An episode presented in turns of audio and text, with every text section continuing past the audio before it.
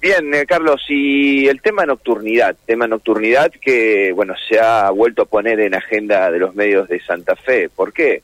Porque la oposición ha pedido una audiencia pública para convocar a los actores que componen la nocturnidad en Santa Fe. Y esto, por otro lado, ha planchado, ha demorado el proyecto que estaba preparando el Ejecutivo Municipal para presentar en el municipio.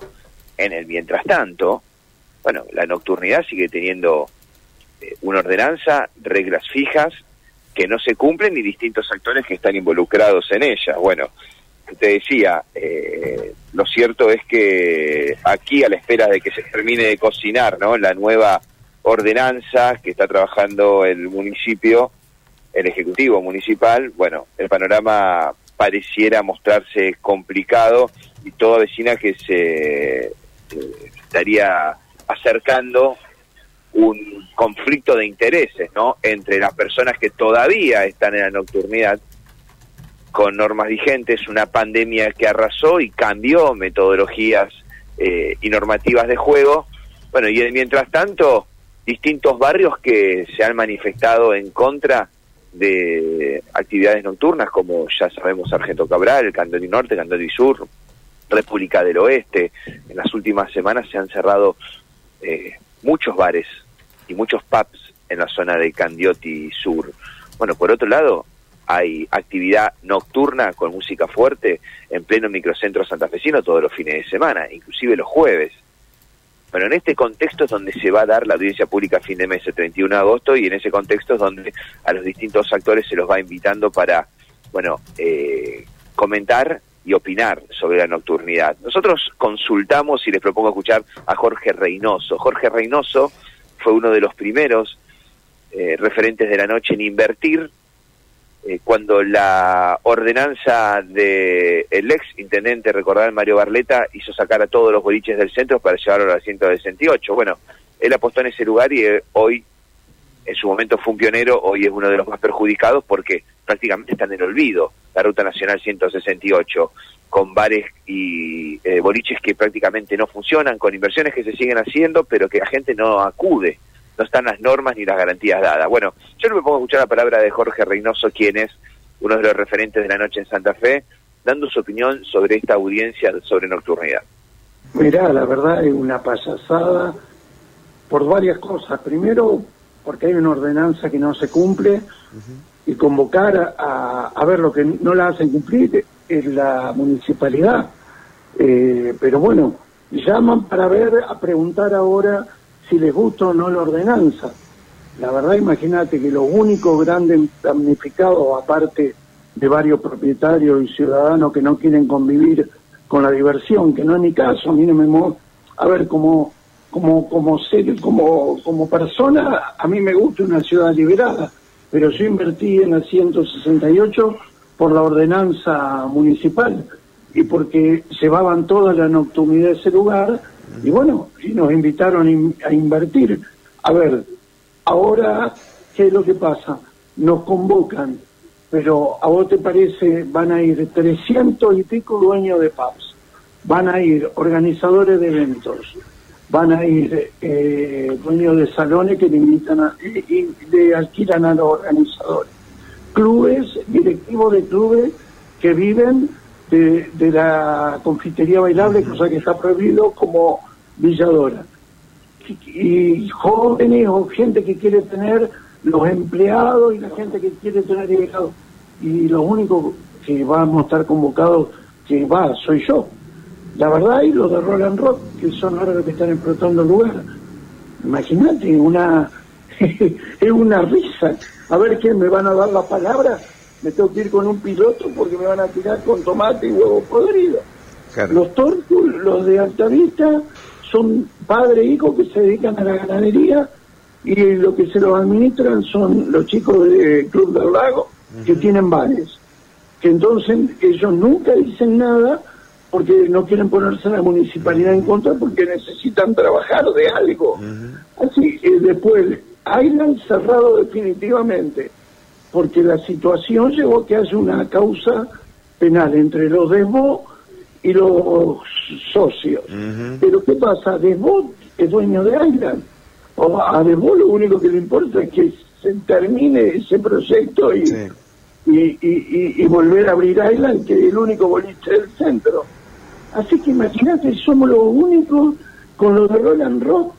Es una payasada, es realmente, sabés que la convocatoria es lo mismo cuando clausuran un lugar. Para decir, mira, clausuramos uno o dos lugares. No, tenés que clausurar. A ver, toda la ciudad está funcionando por fuera de la normativa. Sí.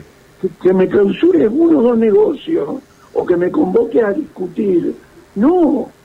A ver, no querés más esta ordenanza, decíselo a la ciudadanía, indemnizanos y bueno, decir listo, perdón, lo hicimos lo hoy, hicimos invertir hoy, hoy la normativa hoy la normativa que habla de nocturnidad y regula la nocturnidad en la ciudad de Santa Fe indicaría que el lugar para habilitado para bailar es la Ruta Nacional 168, los boliches que el están único. sobre el único y vemos una proliferación en distintos barrios de la ciudad.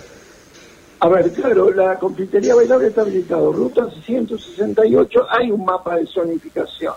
La cumbia está estaría habilitada en Gorriti, en el norte de la ciudad.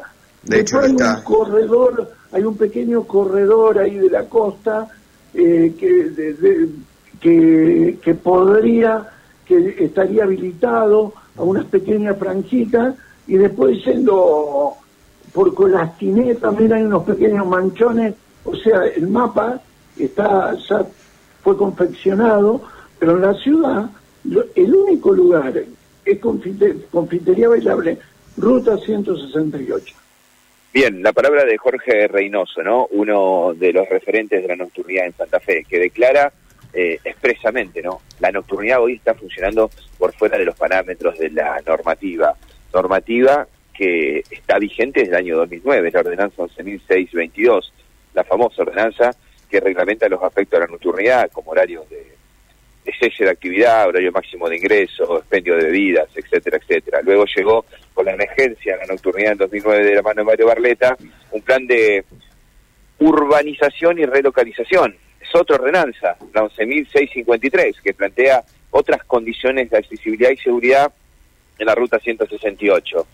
Bueno, allí estuvo planteado el tema durante muchos años. Luego, con la pandemia y con la proliferación de bares en otros sectores de la ciudad y con los cambios de usos y costumbres, se empezó a dejar de ir a la 168 y hoy es prácticamente un lugar abandonado, prácticamente dinamitado. Hay algunos inversionistas enterrianos que han llegado a la costanera santafesina y a ese lugar, agarrándose y aferrándose a la normativa que hoy está vigente. Pero bueno, no está funcionando como debería. Bueno, en definitiva, eh, la idea es hacer ronda de consulta a todos los interventores y actores de la nocturnidad en un panorama, Carlos, que me parece que viene bastante, bastante, bastante complicado. Es anárquico. Eh, a ver, eh, el cumplimiento de las ordenanzas en la ciudad es algo absolutamente anárquico. Te aseguro que es anárquico, Matías. Pero, y no solo en nocturnidad, en muchos otros rubros. A ver, cualquier transeúnte de la ciudad, cualquier persona que camina por la ciudad, se da cuenta que hay una falta de cumplimiento de normativas en varios terrenos. Tránsito, control, comercio informal. Y bueno, y ni hablar de otros temas que son mucho más urticantes que son, yo diría, mucho más eh, preocupantes como, como situaciones que propenden al delito cotidiano, ¿no? Porque todos los días lo vemos en la ciudad, desgraciadamente, ¿no? Sí, digo, viene la audiencia pública por nocturnidad, ya se están inscribiendo eh, para participar, para ser actores activos de esta audiencia y para ser actores pasivos, para ser escuchas eh, de oyentes. Se están anotando eh, puede ser vecinos de distintos barrios, dueños de pub, dueños de boliche, se pueden anotar. El 31 de agosto va a ser la audiencia pública. Digo, en el contexto que vos marcás de anarquía, sumar voces de descontento y de división me parece que, que va a generar más conflictividad. Pero bueno, vamos a esperar. A mí me dicen desde el Ejecutivo Municipal que se planchó la entrega del proyecto de nocturnidad nuevo que estaba planteando el municipio. Claro, por lógicas razones. No se va a presentar un proyecto nuevo si va a haber una audiencia para debatir el viejo, el actual.